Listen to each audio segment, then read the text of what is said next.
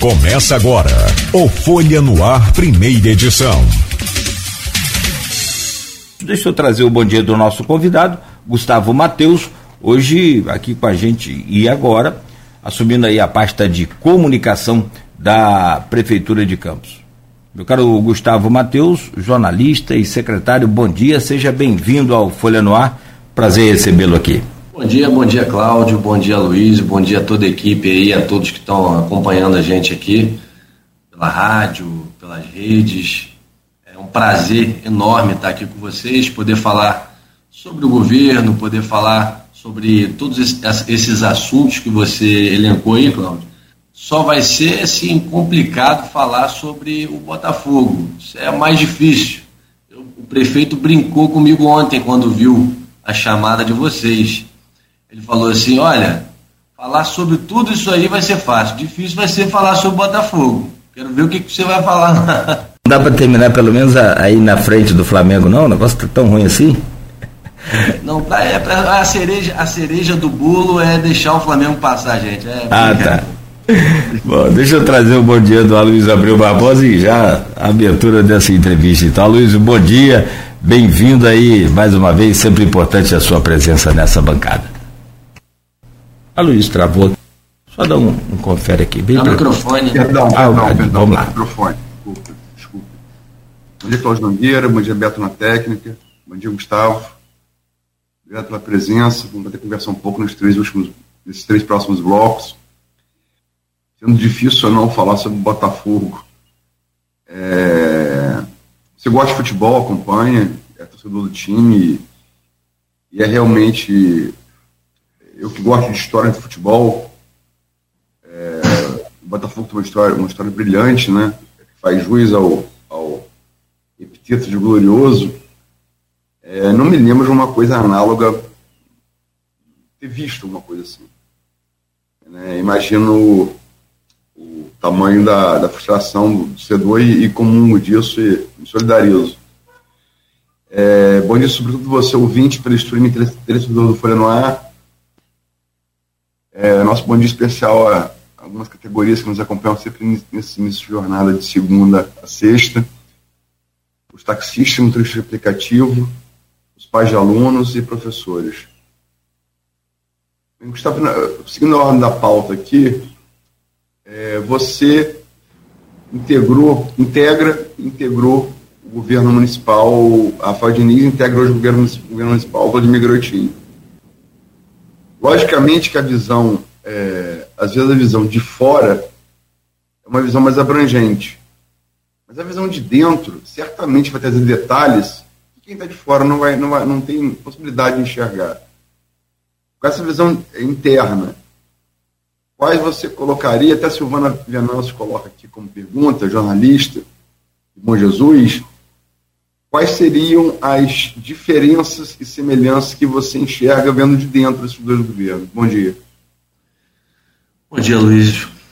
É, agradecer a pergunta da Silvana. Eu vi, desde ontem eu fiquei refletindo sobre essa pergunta dela, que eu vi lá no grupo, e eu fiquei pensando justamente assim, que é muito difícil analisar as, as semelhanças, encontrar, na verdade, não é nem analisar, é encontrar as semelhanças entre os governos porque são bem diferentes, são bem distintos.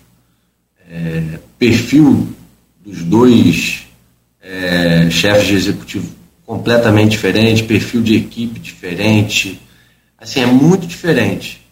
Mas eu consigo, eu, te, eu tenho assim, o privilégio de poder analisar ambos os governos, tanto por dentro como por fora. Por quê? Porque, é, e aí eu traço um paralelo aqui que, que pelo meu posicionamento, acaba comparando os dois, que é o quê? O governo de Rafael, né, o próprio Rafael, eu, eu apoiei, o Rafael, a, a, fiz, eu fiz campanha para Rafael, né? Eu era presidente do Partido Verde aqui e eu, a gente colocou o Partido Verde lá para apoiar o Rafael desde o início.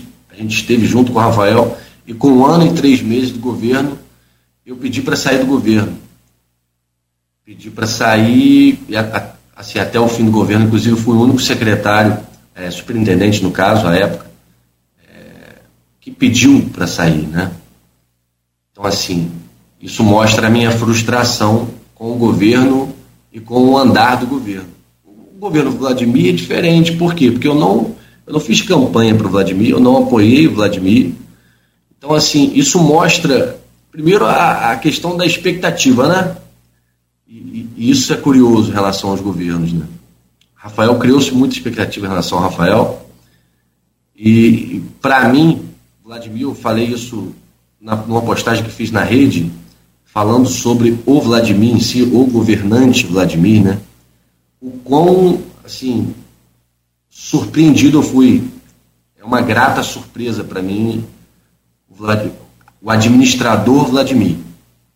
E aí isso passa pelos dados que o governo está, não preciso ficar repetindo, mas principalmente na questão fiscal, principalmente na questão de geração de emprego, que hoje Campos é a quarta em todo o estado do Rio. Então, assim, são coisas que me surpreenderam bastante. E eu entrei, eu vi para ajudar, justamente porque o governo que. E aí eu vou entrar na semelhança. Respondendo a pergunta da, da, da. A única semelhança que eu consigo detectar é que os dois chegaram em momentos similares à prefeitura, que momento de dificuldade. Nenhum dos dois pegou a prefeitura, pegou uma prefeitura extremamente saudável, extremamente com contas. Né? O Vladimir hoje, depois de, de uma habilidade política muito grande, depois de muita, muita construção, muito, muita reflexão sobre as contas, sobre equilibrar essas contas, ele chegou a uma posição confortável, coisa que o Rafael não conseguiu. Mas muito se deve também à habilidade, né, à, à, capacidade de transitar em vários âmbitos que Vladimir tem, que inclusive Brasília o ajudou bastante, né? Seu mandato de deputado ajudou bastante. E essa é a única similaridade que consigo encontrar. As diferenças são, são, são muitas, né? As diferenças, primeiro, pela questão do próprio perfil. É, eu costumo dizer para as pessoas o seguinte: o governo Rafael, para mim, eu acho que isso e aí eu vou brincar agora com o último tema da nossa conversa, que é o Botafogo. Foi o Botafogo, para mim. Foi a grande decepção política da minha vida, foi o governo Rafael.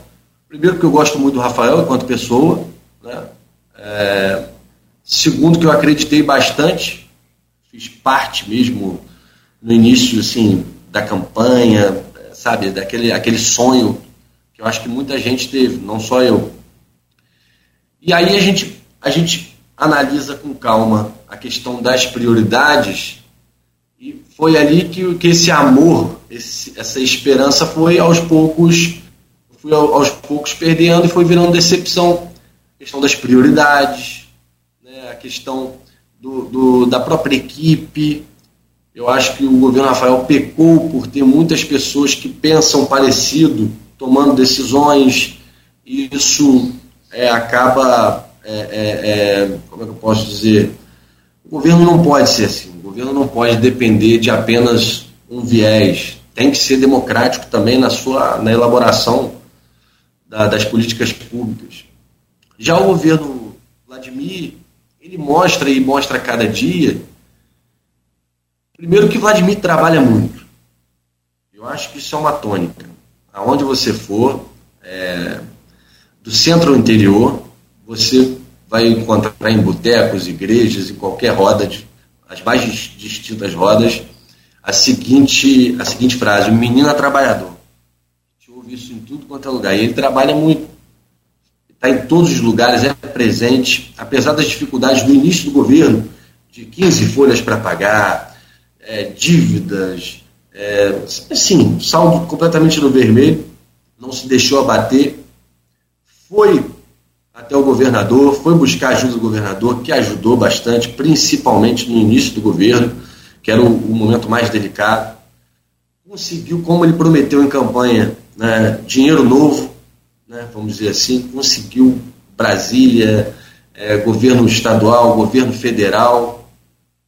Então, assim, eu acho que Rafael se deixou, ficou enclausurado no gabinete, resolvendo o problema, enquanto Vladimir resolvia os problemas, mas não só no gabinete, buscou ajuda, teve a humildade de buscar ajuda, é, a ajuda que Campos precisava no momento, e, e não deixou de fazer o que ele sabe fazer muito bem, que é estar presente, estar na viver a cidade, não, não se deixou ficar desconexo do município. Então isso, isso passa um feeling para o gestor muito grande. A gente trabalha com pesquisa, obviamente, é importante, fundamental na verdade, mas o feeling de quem vive as ruas, de Dona Maria, seu José, de perfis completamente diferentes de pessoas que vivem dentro do que fazem essa cidade respirar.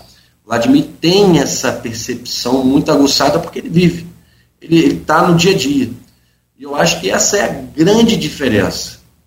São as ruas, a presença do prefeito nas ruas, as prioridades.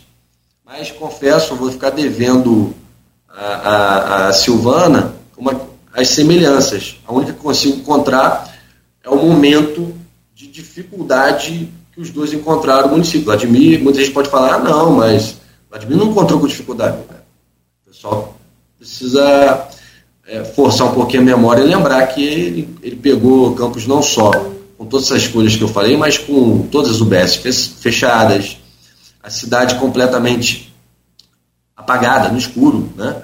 É, buraco para tudo quanto é lado, é, todos os equipamentos, todos, todos, Vilas Olímpicas, a UBS, como falei, completamente abandonado, só mato, enfim. E sem dinheiro, sem dinheiro.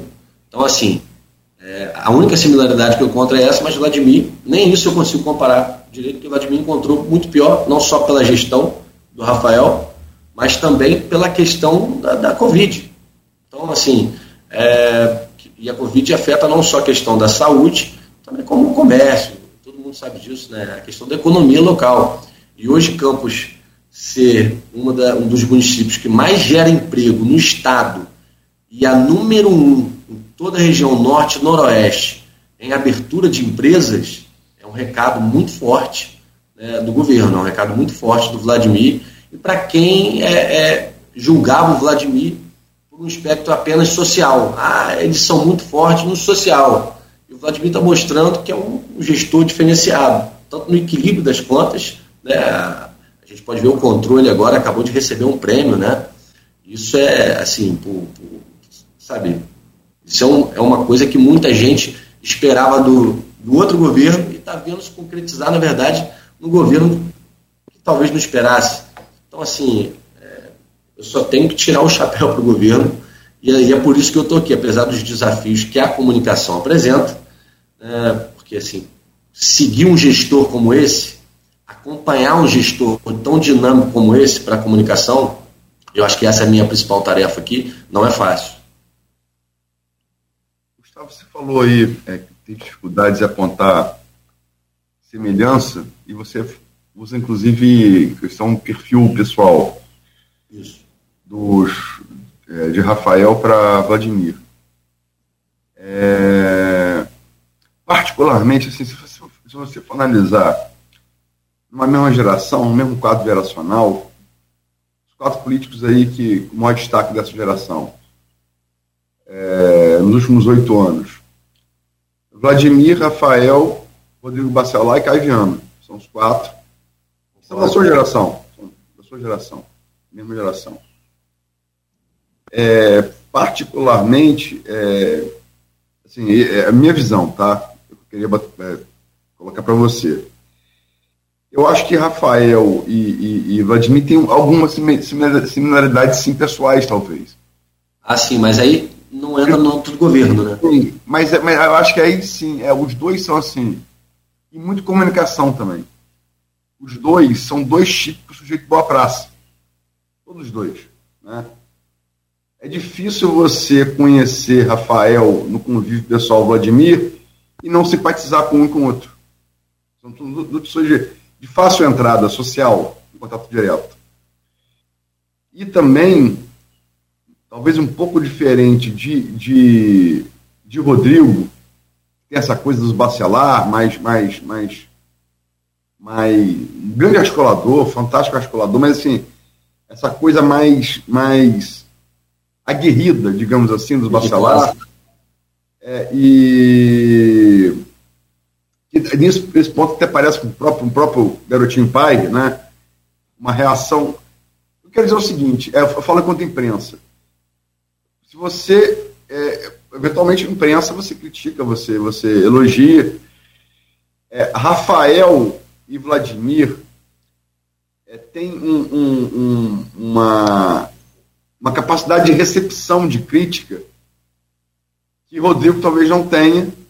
Ele reage de maneira é, de maneira mais, mais belicosa e Caio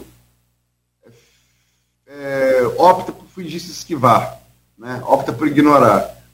Então acho que a postura também, além do jeito pessoal dos dois, essa postura com os dois, para com a imprensa e para com a crítica, é uma, é uma coisa em comum que eles têm e que os distingue positivamente de outros pares na, da sua geração. Você não concorda com isso, não? Por quê?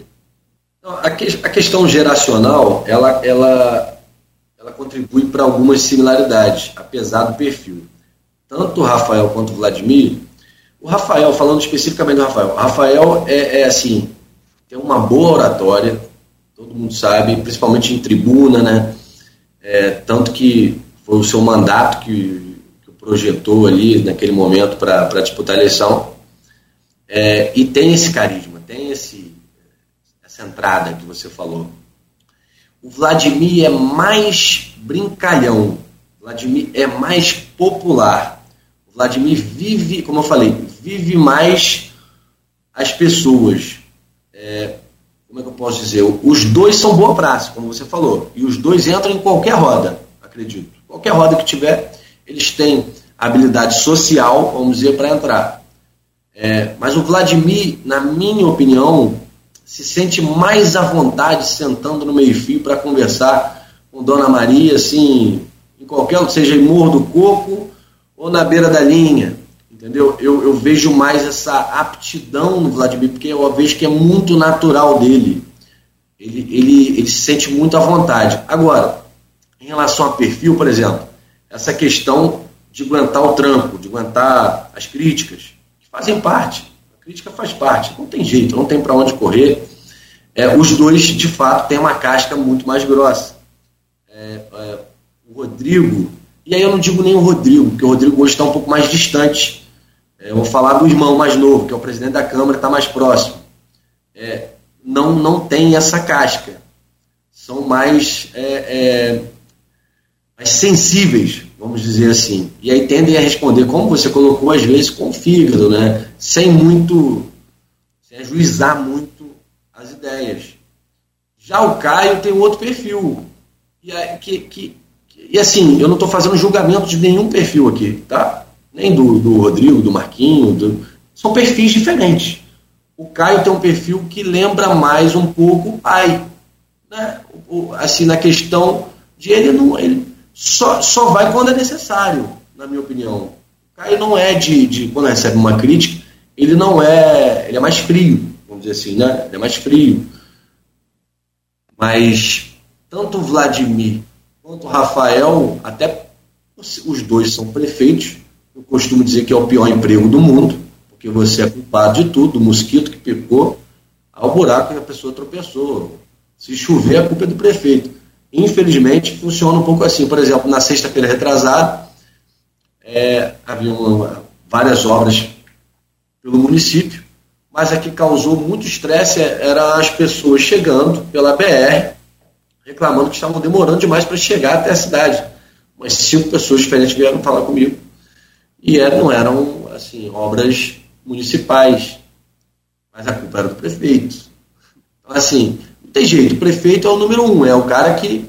Então, eles tomaram muito mais pancada, foram muito mais provados do que esses outros que a gente falou, né? Então, assim, tem esse, esse, esse peso. Ser prefeito é, é complicado. Gustavo, você já falou da, dessa distinção, analisando os dois governos quais você integrou, é, que Vladimir é, manteve esse elo o elo de comunicação criado na campanha, ele mantém com muito zelo durante nesses quatro, três anos de governo. E, pessoalmente, não é nem ninguém de comunicação, é ele, nas redes sociais. É, e Rafael realmente se isolou e foi um, entre os. Entre os, entre os também é, é fácil ser engenheiro de obra, de obra pronta, né? A visão perspectiva que não falha. É, eu me lembro uma vez que, já no Brasil, publicava, né, Brasil ainda, é, fizeram o computador, o Blue, para competir com o Kasparov. Aí colocaram assim: veja o checkmate que Kasparov ignorou contra o Deep Blue.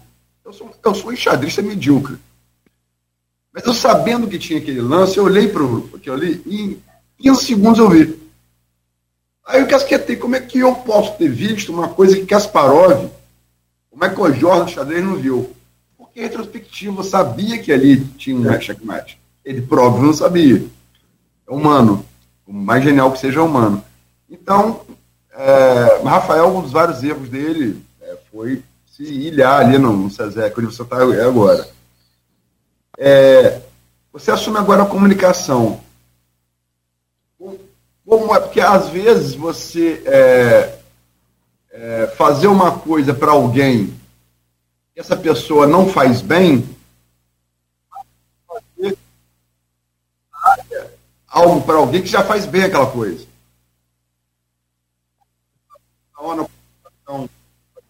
Sinal tá... Desculpa, Luiz. Desculpa. Ah. Seu sinal deu, é, deu uma falhada no áudio aí, por favor. Meu áudio? É, só no finalzinho. Agora não, agora normalizou. Agora... Não, que talvez a, o desafio, quando você vai ajudar alguém que faz muito bem uma coisa, é, é talvez seja mais difícil do que você ajudar alguém que não está indo bem naquele, naquela área. Qual é o seu desafio maior que você é, projeta na comunicação de Vladimir? É não atrapalhar? É, porque, na verdade, o que, que acontece? o prefeito, como você falou, ele acaba tendo uma facilidade muito grande para se comunicar através da, da, própria rede social dele, que é um sucesso. Né? E a comunicação, eu costumo dizer, eu falei para a equipe aqui na sexta-feira, assim que eu cheguei, que o nosso trabalho é acompanhar o prefeito no dinamismo, e eu acho que, que é por isso que eu estou aqui, eu sou um cara mais, mais jovem, eu sou mais jovem que o próprio prefeito, que é jovem, né? É, e é acompanhar o prefeito, porque o prefeito não pode esperar comunicação, o prefeito não pode esperar o governo. Ele é o farol. Ele precisa ter esse dinamismo que, graças a Deus, ele tem. Isso facilita a comunicação, como você falou, principalmente a dele, mas a de governo impõe um desafio. E qual é esse desafio?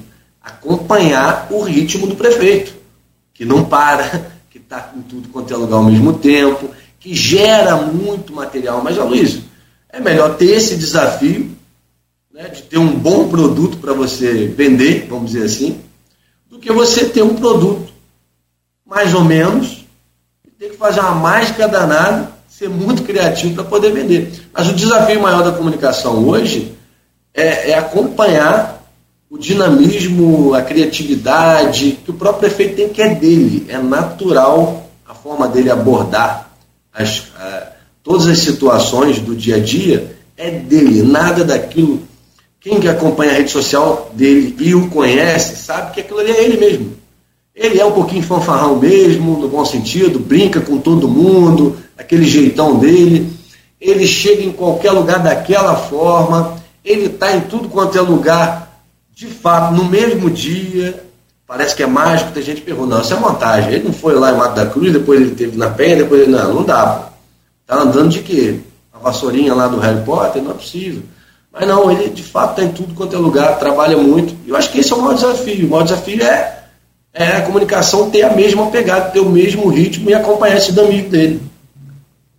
O, o Gustavo, Gustavo Mateus, jornalista e secretário de comunicação em Campos, para quem está ouvindo rádio, às vezes só no áudio aí, então né, hoje a gente está conversando com o Gustavo.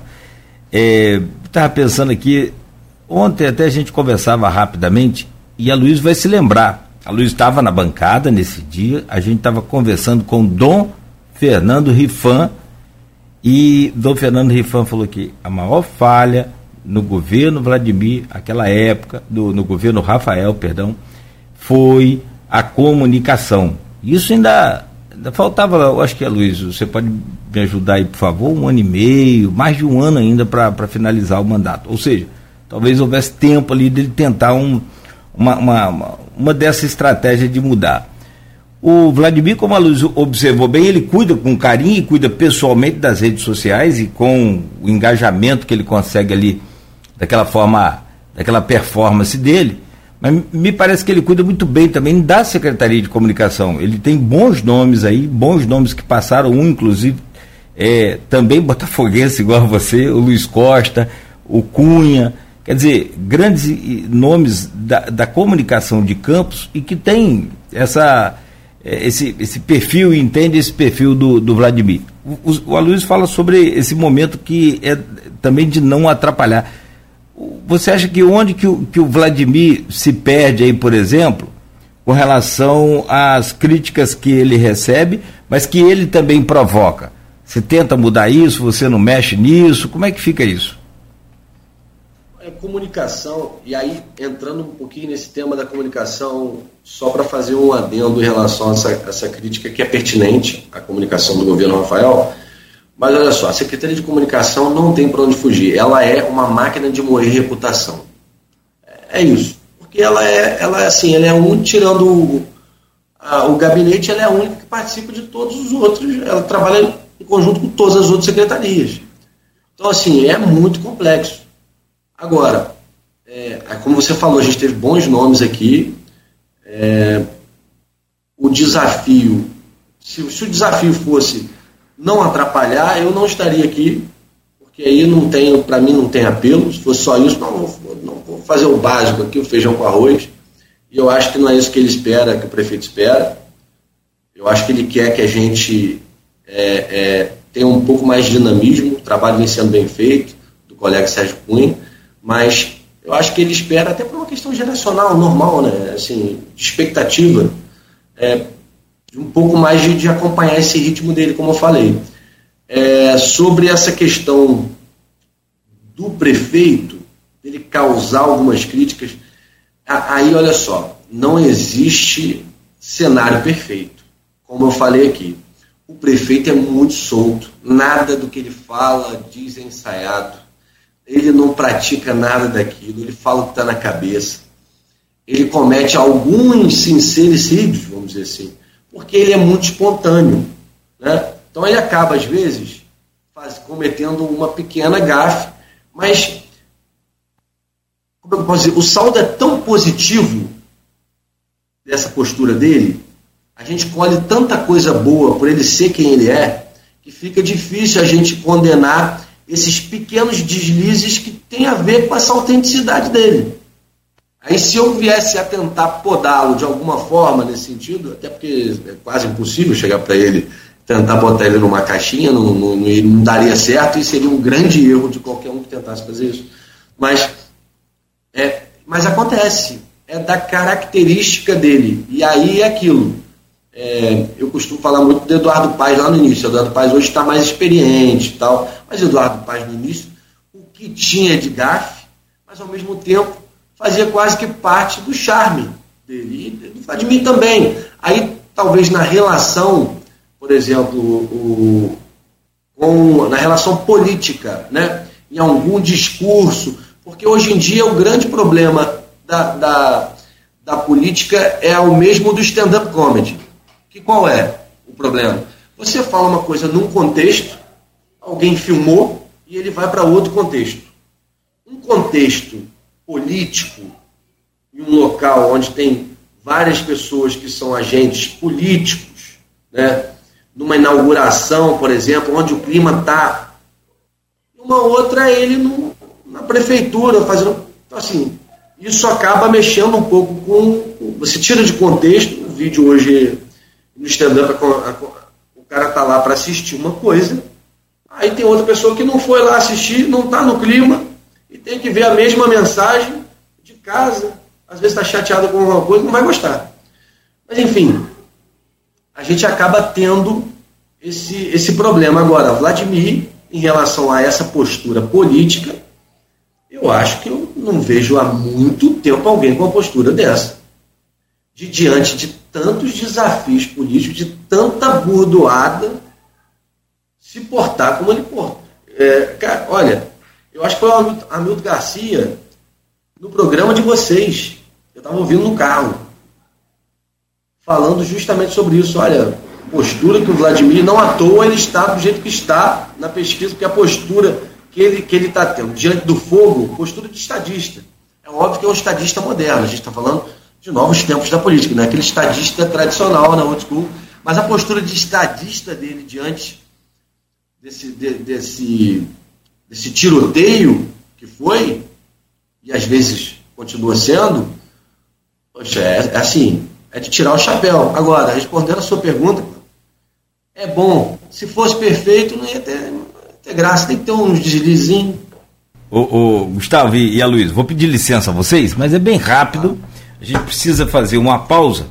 Vamos voltar com o programa de hoje. O nosso convidado Gustavo, Gustavo Mateus, que é jornalista, secretário de comunicação de Campos, assume aí essa pasta e a gente pede a ele agora para fazer uma projeção sobre as eleições 2024, começando com a projeção a prefeito. O, Gustavo, você falava mais cedo, respondendo a, a Luísa, sobre a sua participação entusiasmada lá na campanha de, de, de, de Rafael Diniz, o que lhe dá também aí essa, essa vivência, essa experiência para uma outra para uma outra campanha, para uma outra eleição. Cada eleição é uma eleição. Mas essa eleição é, em que você começa agora a fazer parte desse grupo, está também projetada aqui pelas pesquisas, números que foram é, buscados aí junto à população nesse ano, né, pesquisa aquela coisa de, de, de, momento, aquele retrato, mas traduz aí o que é a, impressão que a população tem sobre, principalmente, o, a aprovação do governo. Né? E também tem a pesquisa já para 2024 na espontânea. Que é interessante essa espontânea.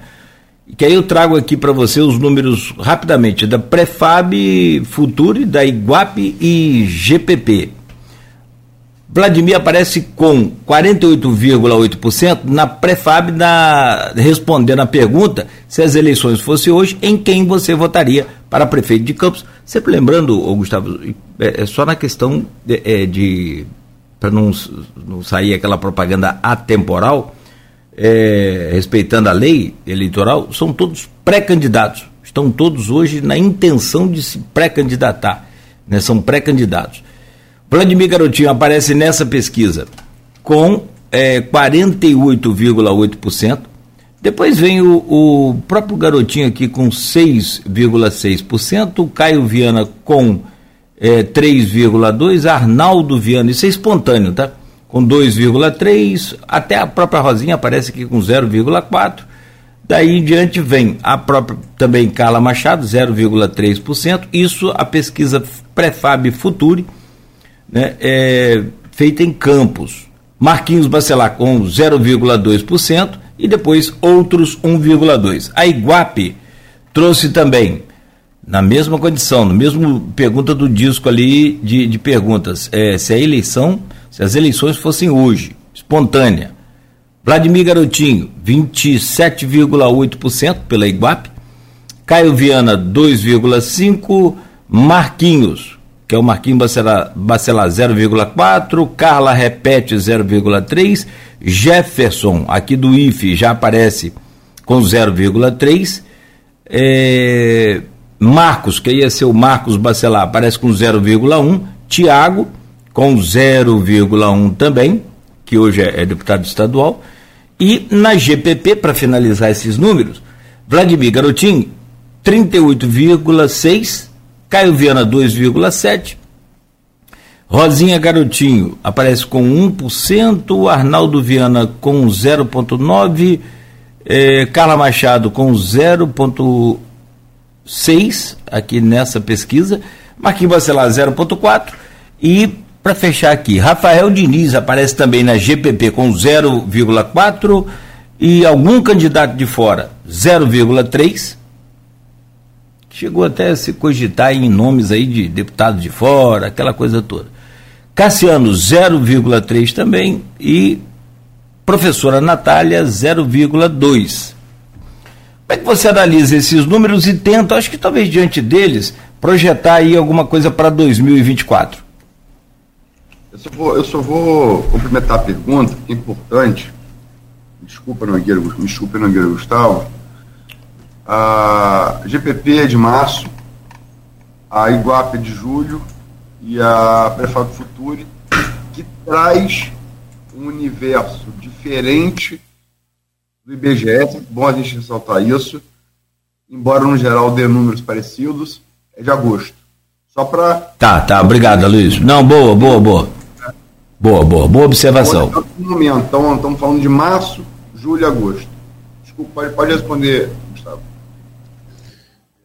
Então, é, a gente até deve ter uma pesquisa esse mês, né? acredito, estou falando aqui assim, eu acho que teremos, mas eu acho que as pesquisas mostram né, esse abismo que há entre Vladimir e o segundo colocado, ele, é, ele vem muito, primeiro, das ações do governo, é importante ressaltar isso, porque parece muitas vezes quando a gente vê as pessoas falar, falarem do, do prefeito, parece, muita gente fala que ele é sortudo, eu ouço direto, Muita gente fala, né, sortudo, pô, pegou assim, melhorou, fez isso tal, o governador ajudou tal, tudo na sorte, né?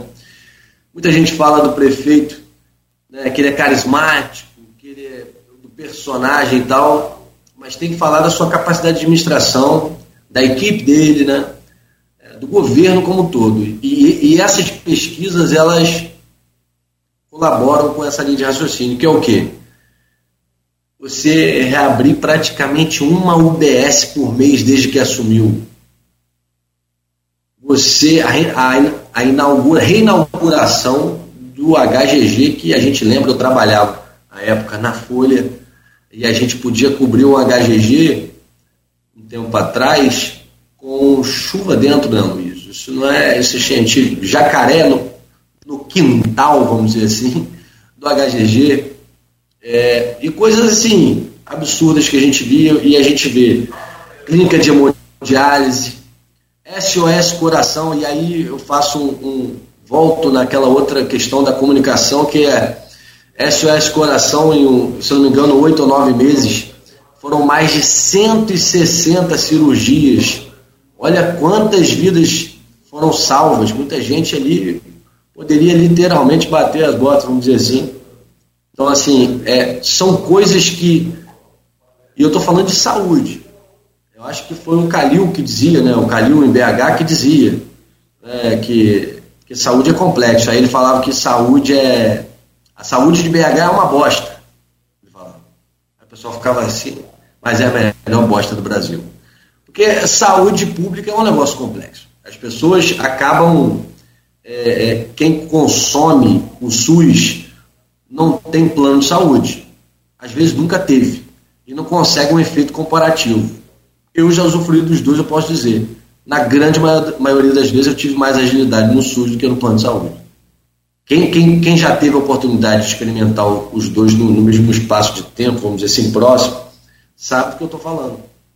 E aí, tu, tudo isso que vem sendo feito, todas as evoluções, poxa, a gente tem hoje uma educação transformadora. As crianças que nunca imaginaram na vida ter tablet, estão lá com tablet pô, de última geração, robótica, cara. As crianças do, do, Olha só, as crianças do município, que estudam no município, que moram em comunidades e tudo, estão tendo oportunidades que, assim, enfim, pouca gente tem. Então, a, as pesquisas mostram muito disso, do quão Vladimir é um bom produto no ponto de vista do, do marketing, da comunicação, claro. É um cara que fala bem, é um cara que é carismático e tudo. Mostra quão o governo é competente e mostra também uma desarticulação clara da oposição. não posso deixar de falar um, uma falta de quadro, e, e, e, assim, também volto a falar, habilidade política do prefeito. Que o principal adversário hoje é, é, a gente não pode afirmar que é um aliado, mas se aproxima, que é o Caio Viana, que teve no segundo turno das últimas eleições cento e tantos mil votos. Se você somar o segundo turno, os votos de Vladimir e Caio, a 230, 240 mil votos. Então, assim, é, não é só, elencando, não é só a desarticulação, a falta de quadro da oposição, não é só isso. Não é só a sorte, não é só a competência, é o contexto. O que deixa Vladimir tão bem para uma próxima disputa é essa receita. A receita desse bolo que deixa tão bem. Mas eu acho que o fator, aí é o olhar de quem está de fora, como a Luiz falou, e eu estava de fora no início do governo. O que traz um diferencial para o Vladimir foi a capacidade dele surpreender as pessoas positivamente. Vladimir, eu falei isso com a Luísio semana passada, pessoalmente, né? a gente conversando, eu falei com ele. É, Vladimir é o único político que eu conheci e tive proximidade constante, né? Assim, enquanto político, obviamente, que ao contrário dos outros, porque proximidade, proximidade é complicado, né? Você cria expectativas, então proximidade tem a ver, tem muito a ver com frustração, porque somos todos humanos. E Vladimir, quando você se aproxima e quando você convive, você acaba, ele acaba te surpreendendo ainda mais. E eu acho que é isso. Eu acho que é a questão da, de gerenciar bem as expectativas, de surpreender e exceder as expectativas, que, que são a cereja desse bolo com essa receita toda que eu, que eu falei aqui anteriormente. E aí, Cláudio, só, só, só, só fazendo um, um último um arremate. E aí a gente vê a oposição, por exemplo, é, falando em nomes como Carla, que não é, não, assim, foi prefeita aqui do lado, não, não pode ser candidata novamente, pelo menos por enquanto, não sei o dia de amanhã, mas por enquanto ela não pode ser candidata. Né? É, a gente vê falando até do Paul Bell, que não é, que não é de Campos, é de Maricá, se eu não me engano, é, o Paul Bell só vem a Campos, como ele mesmo falou, não sou eu que estou falando. Você pode pegar a fala dele da tribuna da Câmara de Campos. Só vinha a Campos para curtir a noite e as mulheres de Campos, a frase dele, boate de Campos. Então, ele conhece muito a louco, essas coisas, isso que ele conhece. Mas não conhece os bairros, enfim. Então a gente tem é, uma carência de quadro muito grande e eu acho que as, as alternativas que o grupo, por exemplo, hoje, o grupo do, do, dos Bacelar, que é, que é a principal. que é a oposição hoje, na verdade, né? Não conseguiu ainda criar. Eu acho que eles ainda estão tentando. Eu acho que Carla é uma, é uma, é uma medida para segurar uma vaga, para poder movimentar o cenário, para poder empolgar os vereadores que terão uma tarefa muito difícil lá em questão de nominato. Vai ser muito complicado para eles. Mas eu acho que é um pouco disso ainda estão tentando buscar esse nome, e esse nome, para mim, ainda não apareceu, que eles querem. Essa coisa de Carla é um, é um assunto também, outro assunto para a gente conversar aqui. É, mas é, Nogueira deu o número de espontâneo, né? É, é, na estimulada, a apresentação dos nomes dos, dos candidatos, Vladimir fez 50.4 no GPP, Caio 18.1, Marquinhos Bacelar 5.8, Thiago Maia 2.9, candidato do PT 2.6, CVC Direita Campos 2.3. Na Iguape, de julho, GPP de março, Iguape de julho. Iguape encomendada pelos Bacelar. Vladimir Garotinho 55.4% de intenção de voto estimulada. Caio Viana 8.6, Marquinhos Bacelar 3.1, Thiago Angel 2.3, Jefferson do IF 1.2, Sérgio Mendes 0.5. Prefábio Futuro tem problemas. É, é, a fatia dos evangélicos e das classes é, C menos DE está majorada, o que em tese favorece Vladimir. É bom que se diga. Não é que a Luiz acha isso, é que o BGE de 2010 deu. E eles trazem é, um quadro amostral diferente. É sempre bom frisar isso. A pesquisa tem que analisar com ética. Vladimir teve 66,8%, Na, na, na estimulada, Caio Viano 8.6, Marquinhos Barcelona 1.6, Thiago Major 0.8, CVC de Itacampo 0.7, Jefferson Luiz 0.2. Pergunta é, é, é, Gustavo, são, são, três institutos, mas a salva deve ser feita da Prefab Future, são três institutos que mostram, inclusive o Instituto, numa pesquisa combinada pelo, pelo Bacelar, que é o que é o melhor ter for possível, uma possibilidade de vitória no primeiro turno. Você acredita nela? Sim, não, por quê? Hoje eu acredito. Política é muito dinâmica. O cenário eleitoral também, a gente não sabe, mas eu acredito, tenho plena, assim, confiança de que é possível, mas a gente não sabe, como te falei, eu acho que nem todos os players ainda estão, os agentes não estão no jogo ainda, no tabuleiro, as peças não estão todas ali. Agora, o que, o que frustra a oposição e talvez confirme essa possibilidade de vitória no primeiro turno é que o governo não teve, como o Botafogo, né, um momento de pipocada, momento de um momento descendente. Pelo contrário, quando a gente acha que vai ter uma crise, um problema, o governo responde, responde bem, responde com fatos políticos novos que acabam, é, como é que eu posso dizer, é, fazendo o governo crescer ainda mais. Mas hoje a realidade é de uma vitória no primeiro turno. Pelo menos é o que todas as pesquisas indicam. Eu acredito muito em pesquisa, né? mesmo com todas as ressalvas, como você falou, mas não, não, não é uma pesquisa que está dizendo, são várias. Então a gente tem, tem plena, plena confiança de vitória no primeiro turno. Agora, é o que o prefeito falou, falou há pouco tempo em alguma entrevista. O que não pode acontecer e o que ele jamais vai deixar acontecer é qualquer tipo de postura, né, qualquer tipo de soberba, vamos dizer assim, é, não só no governo, mas da parte dos agentes políticos em relação a isso. É, e eu acho muita gente espera um momento de fragilidade, inclusive o grupo político, é, a, a, oposição, vamos dizer. É, não só espera, como tenta criar, fabricar questões que possam causar desgaste, mas a verdade é que a, as respostas têm sido muito assim instantâneas e com boas soluções. Então eu acredito sim, Luiz. Acredito até porque, além disso tudo que a gente está falando, tem também a, a, capacidade política de aglutinação do prefeito. Então, assim, é, como, como nesse movimento com o Caio. Então, assim, que pode. Não estou dizendo que Caio vai caminhar com o Vladimir, porque eu não, não sei se vai caminhar com o Vladimir.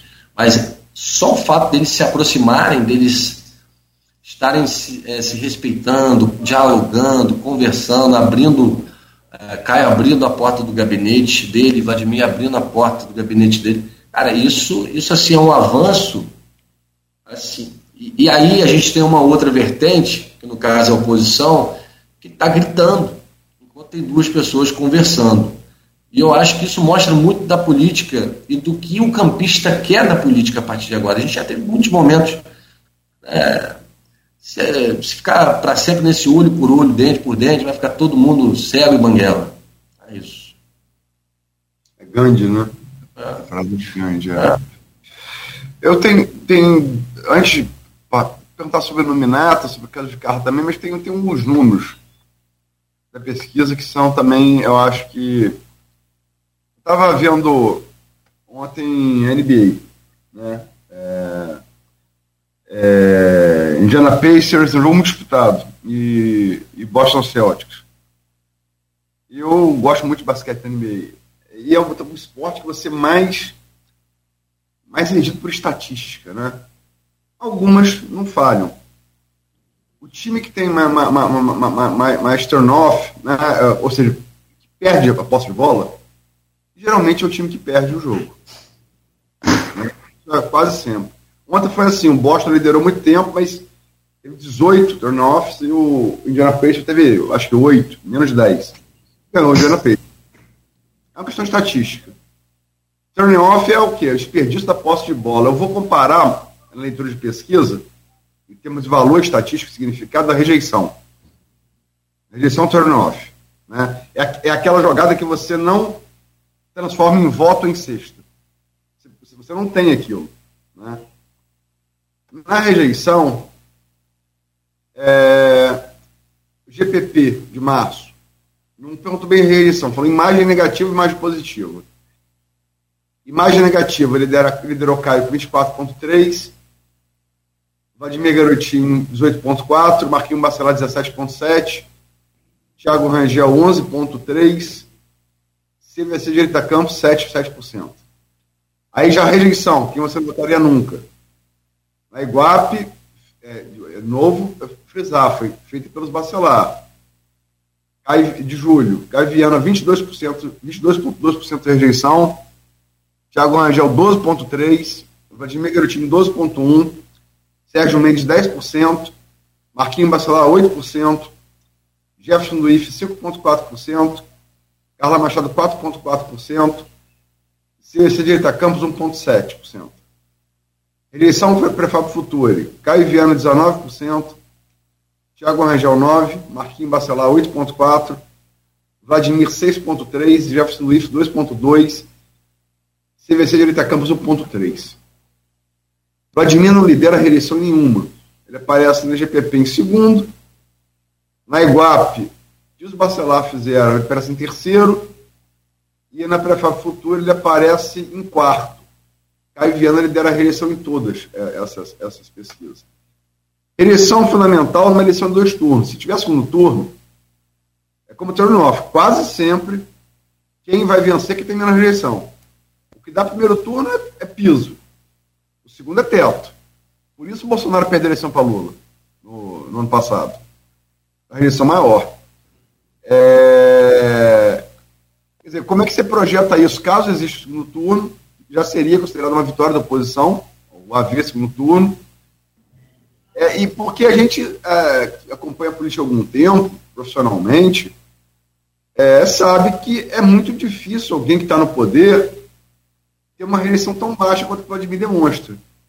Como é que você analisa a rejeição nessa possibilidade de segundo turno?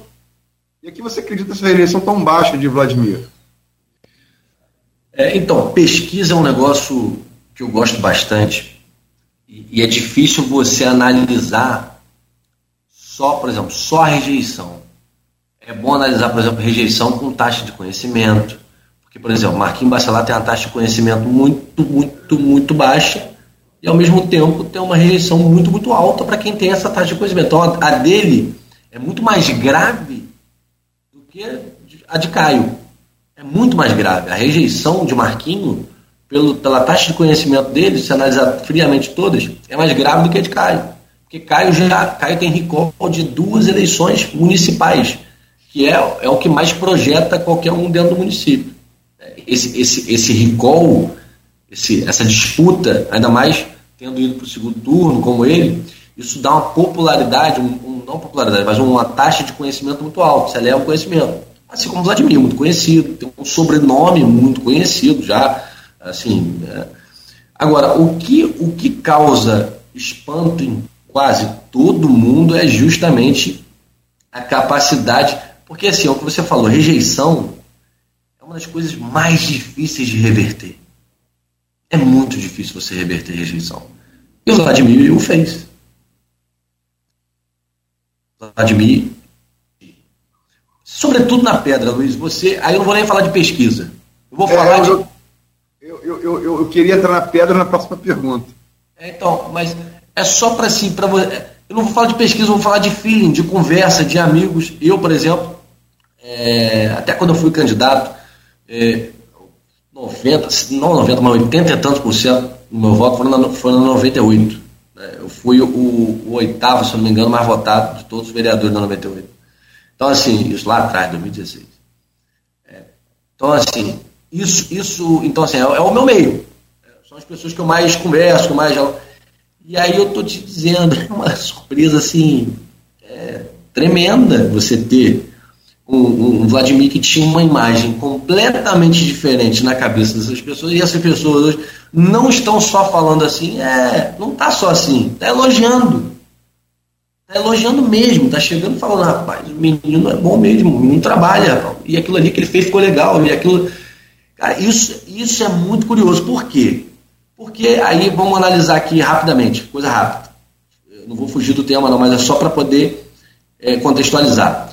O Rafael é filho da pedra. O Rafael era a grande esperança da pedra.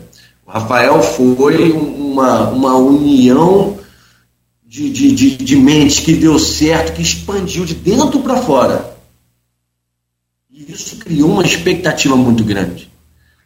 O Vladimir não, o Vladimir é o contrário. Vladimir veio pelas marginais, né? veio pela lateral e entrou. É muito difícil, você sabe. Historicamente, isso é muito difícil.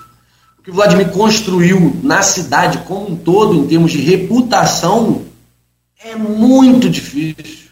Essa é uma coisa, é um case, sendo muito sincero, a ser estudado. Aí você vai falar, ah, mas o contraste com o governo anterior ajuda. Claro, tudo é contexto. A gente não pode falar de nada isolado, porque tudo é contexto. Mas ajuda por quê? Porque ele soube muito bem gerenciar isso. E, obviamente, administrar a cidade, né, a gestão.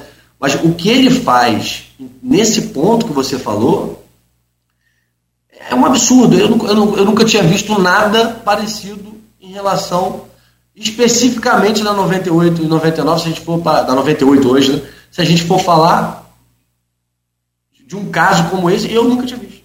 Eu nunca tinha visto nada assim. E eu falei, eu falei aí, você pode perguntar Vladimir em outra, em outra oportunidade. Eu não tinha apoiado o Vladimir e tal, papá, mas Pô, mandei uma mensagem para ele no aniversário dele, 13 de janeiro de 2021, né? Primeiro, primeiro ano. Seja, ele tinha 13 dias de, de prefeito. Eu fui uma mensagem para ele e falei, falei, rapaz, capricha aí tal, deixa um legado, porque vai ser seu, seu único mandato. Falei assim para ele. Por que, que eu falei isso? Porque eu nunca tinha visto nada parecido com o que ele fez, nada. E ele tinha, ele ganhou uma eleição apertadinha ali com o Cário, foram 10 mil votos, diferença, se eu não me engano, em que talvez se, se não tivesse pandemia, talvez ele não ganhasse. A gente não sabe mensurar isso. Se as pessoas fosse uma eleição normal, a gente não sabe mensurar. Então ele entrou, ele entrou assim, na luta, no trabalho político ali. Agora, que ele fez a partir disso, aí eu nunca tinha visto. Então, naquele momento, eu brinquei com ele nesse sentido, mas com fundo de verdade. Eu realmente acreditava que seria muito difícil dele conseguir, no município que ele estava encontrando, da forma que estava encontrando, com uma imagem.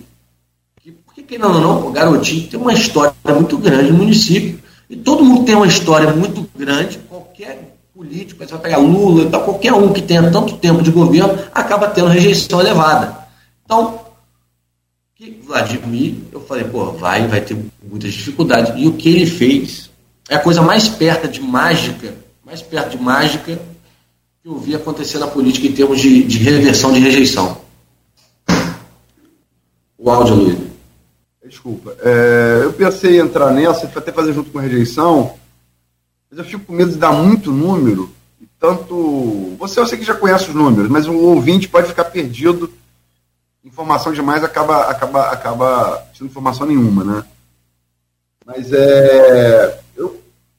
Conversa que você falou que a gente teve, a última conversa que a gente teve, eu falei isso. É, escrevi sobre isso recentemente, escrevi sobre isso no. no publiquei sobre isso no dia, dia 15 de novembro pesquisa tanto número que você, aquela coisa, você tem que ir nos principais, né? É, eleição, professor de governo, espontânea, estimulada, se tiver projeção do segundo turno. Mas realmente, é, desde que Garotinho se elegeu prefeito a primeira vez, em 89, é, ele não venceria se a eleição fosse dois turnos. Né? 89 não, 88. Ele não venceria 89 88, agora estou na dúvida, 89 88. Eleição municipal de Garotinho. Tá sem áudio, Gustavo. 88, a eleição foi 88. 88. É, a presidencial foi 89, tá certo. É, não tinha dois turnos. Se tivesse, Rockefeller vai levar aquela eleição. Ah, o segundo turno vai valer só, só depois da presidencial de 89, né, que o segundo turno foi Collor e Lula. Mas o garotinho ali já trazia, ciente da sua, que ele tinha uma votação boa na periferia, mas não na pedra, Adilson Sarmé, do Muda Campos, foi o vice dele, era o cara da pedra. Depois, ele, para eleger Sérgio Mendes no lugar dele, ele tem que botar um vice da pedra, Amaro Jimenez. Depois ele vem, é, o governo Sérgio Mendes, ele vem com o vice Arnaldo Viana, que é um vice da pedra. Arnaldo Viana, ele sai para ser governador, Arnaldo Viana assume e se elege, precisava de ninguém da pedra para a da pedra.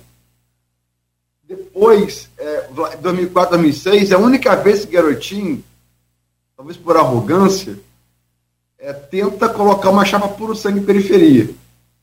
Podia Claudecer. Deu com os burros na água em 2004, deu com os burros na água em 2006. Né?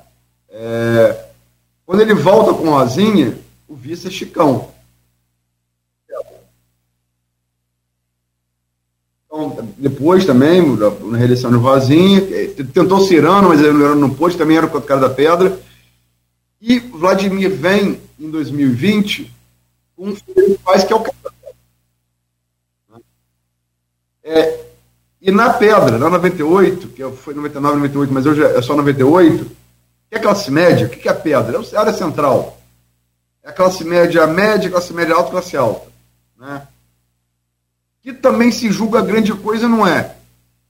Em termos eleitorais, o peso grande é da 75, que define a eleição.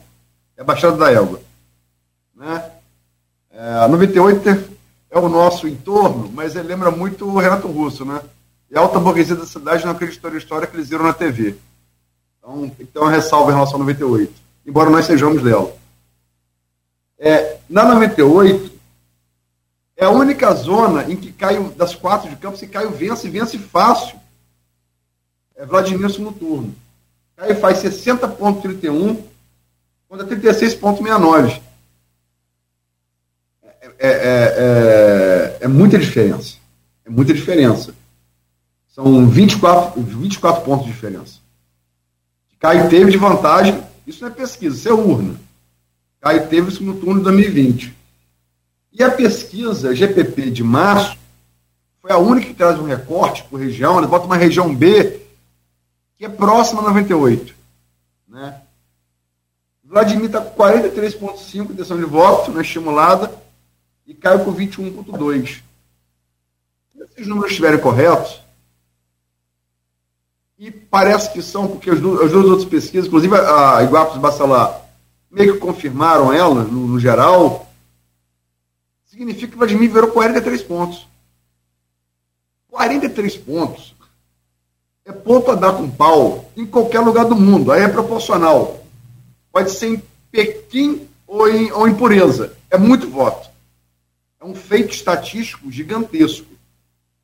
E aí, quer dizer, por isso que eu queria fazer essa pergunta Aqui você acredita isso? Que primeiro se você concorda com esses números, com essa leitura que eu fiz, e, e aqui, aqui você acredita isso? Ao governo, ao trabalho, a capacidade de Vladimir, é, é porque assim, Vladimir, Vladimir tem a sombra do pai, tinha, né? Tinha muita sombra do pai. E eles têm perfis diferentes. Né? Vladimir acabou sendo muito mais. Ele não é tanto do embate quanto o pai. O pai é muito mais do embate, do enfrentamento, né? É, poxa, bateu recorde de votos para presidente, é, tendo essa postura, chegou a ser governador tão novo com essa postura, construiu muita coisa. Então, não estou falando que está errado. Mas, como estou dizendo, a política campista, ela e, a postura do Bacelar e a rejeição ao grupo do Bacelar mostra isso. O campista parece estar um pouco, sabe, fadigado em relação a, a, a, a esse embate mais belicoso. Então, o, às vezes as pessoas, isso é uma leitura que eu posso estar equivocado, elas podem ter feito uma análise sem conhecer o Vladimir, isso, isso para mim não é surpresa, porque eu já conheci o Vladimir, de que ele poderia ter a mesma postura. E o Vladimir sempre foi um conciliador. Dentro do que ele pode, dos limites da razoabilidade, ele sempre tentou o caminho da construção. E ele demonstrou isso, inclusive com, com a pacificação, que não era pacificação, Lindbergh disse, né, falou, falou com vocês que era, na verdade, uma trégua, né? E, e assim, entre outras, várias outras coisas que Vladimir, através de gestos políticos, é, é, construiu. Eu acho que se dá muito a isso. Primeiro, a afastar é, é, essa possibilidade de ter essa postura, mostrar, olha só, eu sou, sou muito mais muito mais ligado à questão da construção, à questão do diálogo. Eu quero focar na questão administrativa, eu quero focar na recuperação da cidade. E uma outra é a questão econômica. Eu acho que a pedra ela está diretamente ligada à questão econômica. E o município hoje vive um momento que, que assim, há bastante tempo não vive, economicamente falando. Como eu falei no início da, da nossa, do nosso papo aqui, é, quarto em todo o estado, vindo da onde a gente veio, em geração de emprego formal, líder na região norte e noroeste em abertura de empresas, a desburocratização, por exemplo, para abrir empresa, a desburocratização da fazenda em várias questões tudo isso eu acho que também cai bem a pedra, né? Além de outras questões, outros programas, mas eu acho que tem muito mais. É, é, claro, Frederico, tanto na eleição, contribuiu, quanto contribui também hoje. É uma pessoa muito querida, entendeu? Então, tudo isso, é, é, é novamente, é o contexto. Tudo isso facilita, ajuda, mas eu acho que, a gente for dizer uma coisa, é o governo, é o governo, a forma com a qual o governo aborda é, é, os temas que, que, que, eles são caros e é a forma com a qual Vladimir aborda a política e a vida, para muita gente pode ser uma surpresa nesse ponto. E aí, e, e volto a falar, como você falou, é uma coisa assim, é ponto a dar com pau. Na minha leitura, é histórico. É, ele fez o Botafogo ao contrário, né? Ele foi. Ele fez o Master City. Né? Ele, ele tinha um Arsenal ali, que era rejeição, que era um negócio, e ele foi, atropelou. É. Então, assim, é uma coisa que, para mim, eu nunca tinha visto. Porque eu te falo, sempre ouvi isso dos mais sábios, quando, logo quando cheguei, a política, que a rejeição é complexo, rejeição é difícil de tirar. Ele, na minha visão, teve essa habilidade muito da reunião de todos esses fatos da habilidade pessoal dele em dialogar com, com o terceiro setor, com o comércio, com todo mundo. Eu acho que Vladimir não deixou ninguém de fora desse governo. E esse é o grande diferencial. Ninguém ficou de fora do, do diálogo. Ninguém. Ninguém ficou de fora do diálogo. É porque se esses números da GPP tiverem a gente vai saber no que vem. Né? Aí não é projeção, é urna. A gente vai saber o zona a zona. Se esses números do GPP tiverem corretos, em, na comparação, no contraste com o que foi 2020, né, essa virada de, de 40 pontos, 40 pontos é, é quase metade do universo. Né? 43 pontos, se estiver correta, e aí tem que esperar a confirmação da urna, por óbvio, é um feito histórico, porque o grupo de 89 quis isso. Não é, é, logicamente tipo assim como você falou garotinho é, é tá, tá, na história. O político de campo dele desde no PC é ponto. Eu não, não importa se você gosta dele ou desgoste. Questão de é, bola na rede. Roberto só um adendo. Roberto Henriques é, mesmo brigado com o garotinho à época chegou para mim no café que ele adora ficar ali no Carrefour, ali, aquele café que tem na entrada do Carrefour, ele encontro com ele direto ali, coincidência. Aí, até encontrei a última vez, ele estava estilo Che Guevara, um cabelão, barba, enfim. Aí encontrei com o Roberto Henriques ali, ele brigado com o garotinho. Aí eu, eu, eu achando que ele ia reclamar do que eu ia falar de garotinho, falando, pô, o garotinho fez um negócio bacana assim, assim. Ele foi e falou assim, garotinho, independente do que eu acho, dependendo de qualquer coisa Qualquer um garotinho tem saldo histórico. E ele falou justamente o que você falou. Um dos maiores políticos da, da região inteira. É, desde o Pedro Peçanha é maior porque chegou presidente. Garotinho foi governador, elegeu o esposo mesmo como governadora. E em 2002 é, passou Ciro Gomes no primeiro turno, quase passa o José Serra, apoiado pelo governo Fernando Henrique, para fazer o segundo turno com o 2002, um pouco. E quebrou, ele bateu o recorde na, naquela ocasião. A Marina depois foi ter mais votos, mas é, bem depois ele bateu o recorde de votação de um candidato. colocado. A, a, primeira vez, primeira, a primeira disputa. Ah, tá. É, ele foi o primeiro candidato a bater a marca de mais de 15 milhões. Bateu... Ele fez 15 milhões de votos, exatamente. É, o que eu quero dizer é o seguinte: esses feitos são inegáveis. Né? Estão na história, né? é, brigar contra eles dá muito ponto de faca. Você pode, a despeito desses fatos, não gostar do garotinho. Perfeito. Você não pode negar que, esses fatos são fatos. Como diria lá o senador dos Estados Unidos falecido, McConaughey, você tem direito às suas próprias opiniões, não aos seus próprios fatos. Né? Isso é fato. É, Vladimir, logicamente, que não tem esse currículo. Talvez não, talvez não venha a ter nunca. Né? Aí é o, é o, o futuro. Mas, em termos de campos, se essa GPP de março se confirmar, se confirmar na urna daqui a 10 meses, é um feito que, porque Garotinho e tentaram nunca conseguiram. Né? É, é uma marca é, singular, que torna ele, tornaria ele realmente diferente do, do, dos pais. Agora, é, é, é, essa eleição também, passa, sabe passa por governabilidade. As maiores crises desse governo, e a maior derrota política que ele teve, foi no legislativo. Né? É, a perda da, da, da, mesa diretora, né? por um voto. Né? Enfim, o contexto, se o cara assinou termo, orou e tal, aí depois. Cara, é, é política. É, Infelizmente, ou não, a palavra não é, né? Enfim. Mas ganhou, fato que ganhou, porque bola na rede, ganhou. É, e nesse ponto, o governo Vladimir teve, é, é, teve dodói mais cedo do governo Rafael. O governo Rafael vai perder a Câmara na virada de 2021 para 2022. Perdão, de 2019 para 2020. Né, que Campos chega, chega a entrar sem orçamento. Ele entra sem orçamento aquele ano. É, lá com, na época o G7, liderado por Igor Pereira, ligados ao Bacelar, aquele movimento. É, Vladimir foi em maio. A ruptura começou em maio. Foi um negócio do, do, do, do Código Tributário. Perdeu três vereadores de bobeira, de graça, já disse o Vladimir aqui que errou. Fábio Ribeiro disse que errou. Frederico Paes disse que errou. Foi, deu de graça Bruninho Viana Fred Machado e Rafael Twin. Deu de graça a oposição. Enfim, é, qual a importância?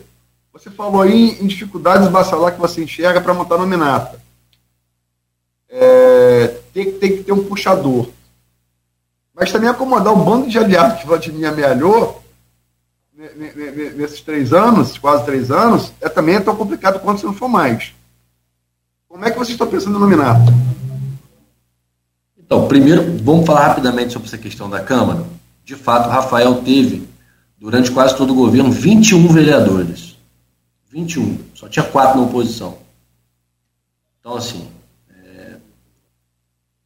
Mas, na minha opinião, humilde opinião, isso só mostra o quão, o quão equivocada foram as prioridades. Trabalhou muito bem essa parte fato no governo Rafael.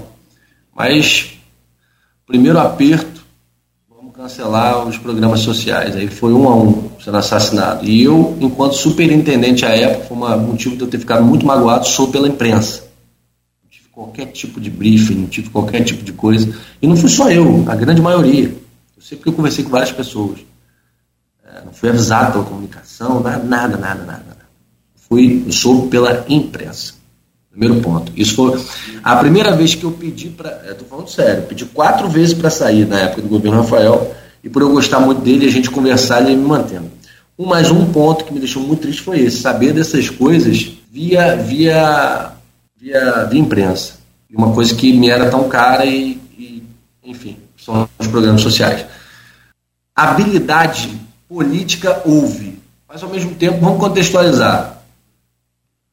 Não tinha época também alguém tão empoderado quanto hoje tem na oposição, que é o Rodrigo Bacelar, né, que a gente pode até muitas vezes dizer que não é o governador de direito, mas é o governador de fato em muitas ocasiões. não tenho medo de dizer isso não. Pelo menos é a leitura que eu faço em vários movimentos que a gente vê acontecer. Né, são, são muito, muito bem relacionados os dois, e o Rodrigo tem uma influência grande no governo. É, eles construíram muita, muita coisa juntos. Né? E Rodrigo, como você colocou, Rodrigo é muito habilidoso. Rodrigo é muito habilidoso, bastidor, enfim. Mas aí você não tinha naquela época um poder político e um poder político e aquisitivo, vamos dizer assim, tão grande quanto é hoje. Primeiro ponto, atrapalhar. E segundo é a prioridade, se focou muito nisso e deixou o resto de lado. Agora, hoje, nós temos a maioria na Câmara. É, acho que teremos, não posso falar pelo prefeito, não, não cabe a mim essa parte, eu só posso, como, como analista, né, como jornalista aqui, como secretário, falar eu acho que teremos uma quantidade razoável de partidos para todos os, os pré-candidatos, secretários, vereadores, e Vladimir Vladimir, Tiago, as pessoas aqui envolvidas nessa área sabem muito bem montar isso, sabem trabalhar muito bem a questão política eleitoral. Assim, são, assim, tem muita competência. É, o próprio garotinho também, né? Enfim. É, então acho que eles vão saber levar isso muito bem. Mas hoje nós temos a maioria. Eles, e, e como a gente estava falando aqui, eu acho que para eles a gente hoje ter a maioria é até bom, que eles precisam mesmo. Eles não vão ter espaço assim, não vai ter nominata. Espaço vai ter, partido vai ter pela influência do, do Rodrigo e tal, mas não vai ter nominata. Vai faltar gente.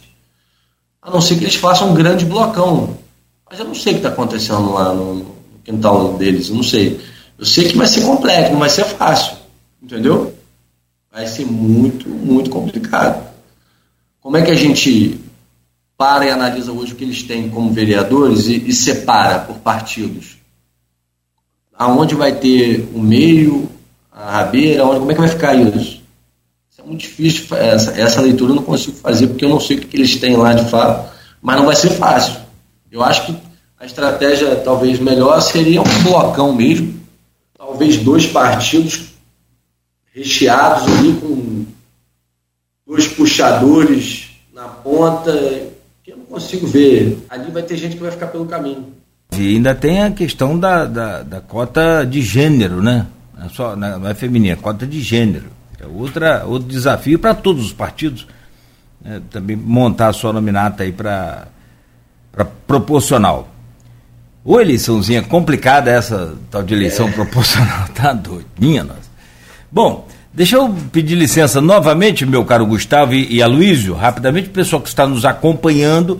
É, Edmundo Siqueira está aqui nas redes sociais aqui, deixando aqui sua impressão também, falando aí sobre é, essa questão do, dos, da próxima eleição, enfim, daqui a pouco a gente traz esses comentários também. Em campo nós vamos entrar agora, é, em campo, para poder bater uma bola com o Gustavo Matheus, que está aqui com a gente desde cedo, jornalista e secretário de comunicação de Campos, para a gente já falar aí agora nesse fechamento do Folha no ar de hoje, sobre a tragédia botafoguense.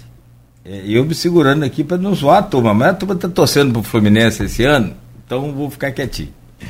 Mas é, o Gustavo fala sobre isso agora, mas deixa antes só registrar aqui a volta do programa com o oferecimento de Coagro, Proteus, Unimed Campos, Laboratório Plínio Bacelar e Vacina Plínio Bacelar. Campos tem tempo bom agora, nesta manhã de terça-feira, com 29 graus, às 8h45 da manhã. Então você já viu Quero que chegar meio-dia, 34 graus à sombra. Pode esperar. Segundo o Instituto Nacional de Meteorologia, mais um dia quente com chuva. No fim do período, meu caro Aloísio, literalmente estou rolando essa bola para você aí agora. Por favor, abrir esse bloco. É, Gustavo, é, é quando eu coloco que tragédia, a gente ficou com essa coisa de falar que tragédia, tragédia é fazer tragédia. Não é, não, tragédia no sentido grego mesmo, né? Uma coisa parece que vai caminhar toda para um lado e ela acaba se revelando, né? Que marca a tragédia grega ali em, em Sófocles, em Ésquilo e, e Eurípides é justamente a capacidade de frustração do, é, de, uma, de uma certa expectativa, né? De maneira muito, muito cruel às vezes crudelíssima, né? Nas tragédias gregas de maneira crudelíssima, né? É, assassinato de filhos pela própria, pela, pela própria mãe, enfim. Medeia, né? Enfim. É, nesse ponto, inegavelmente, o Botafogo viveu uma tragédia. Né? Uma reversão muito grande de expectativas. Né? É, eu confesso, eu tenho 51 anos, eu acompanho futebol desde 1980, acompanho com regularidade, eu, eu não me lembro de uma coisa similar. Aí fala do, do, do, Arsenal no passado, do Borussia Dortmund também, que botou uma frente boa. Tem alguns outros casos aí no campeonato inglês, tem aquele caso daquele menino que jogou no Fluminense, um travão, eu acho, do Coração Valente, do Japão, o time dele tinha muita vantagem no Japão e o Kashima Hunter dizia que atropelou no final. Mas nunca uma vantagem tão grande e nunca um clube há tanto tempo sem, sem ter aquele título. Mas vocês venceram em 95, né? Então é, faz muito tempo, né? Como é que você encara isso? Logicamente que tem o lado passional, é inegável, você é botafoguense, mas você também é um cara que gosta de futebol e acompanha. Quer dizer, no sentido é, do torcedor, mas também no sentido do, do observador de futebol, como é que você encara isso? Olha, eu nunca vi nada igual. Né? E eu sou botafoguense, já vi bastante. O que tem a tragédia, eu até, antes de entrar falando sério sobre o assunto, eu, uma pequena experiência que eu tive com a minha filha, Catarina, tem cinco anos. Catarina é botafoguense, Catarina. Mas é porque eu quase que obriguei ela a ser. Como? Eu cheguei e falei, minha filha, brincando, obviamente, falei, minha filha, brinca, é, papai é botafoguense. O Botafogo é uma das coisas que papai mais gosta nesse mundo. Então você é minha filha, você é minha única filha. Você também tem que ser botafoguense. Você é uma das coisas que papai mais ama no mundo. Então você tem que ser botafoguense para papai ficar feliz. Senão você é obrigado a ter uma relação apenas profissional com você. Eu não vou ter relação afetiva. Ela, ela com aquela carinha dela e ela é botafoguense. Mas eu estou extremamente arrependido de ter feito isso com minha filha. Eu vou chegar, vou dar carta branca, com exceção do Flamengo, obviamente, que aí não dá, o rival não dá. Mas a mãe dela é tricolor, se ela quiser ser tricolor, vascaíno, Vasco é um, um clube que eu admiro muito, porque tem uma história muito bonita. Mas, enfim, é, o Botafogo, eu já chorei algumas vezes no Botafogo quando era criança. Eu chorei é, em 99, quando a gente perdeu a Copa do Brasil para o Juventude, num jogo que a gente não teve capacidade de fazer um gol, só precisava fazer um gol, não conseguimos fazer. Eu chorei, eu tinha 11 anos, chorei muito, foi a primeira vez que eu chorei, que aí eu já estava ligado no futebol. Um time que tinha o Bebeto, o Bebeto se lesionou depois, é, no, no segundo jogo. E aí a gente teve que eu me lembro que marcou muito foi o Botafogo do Cuca de 2007. Que foi um Botafogo que aí nasceu o Chororô, inclusive, o pessoal, os flamenguistas e a imprensa começaram a falar do Chororô. Mas por quê?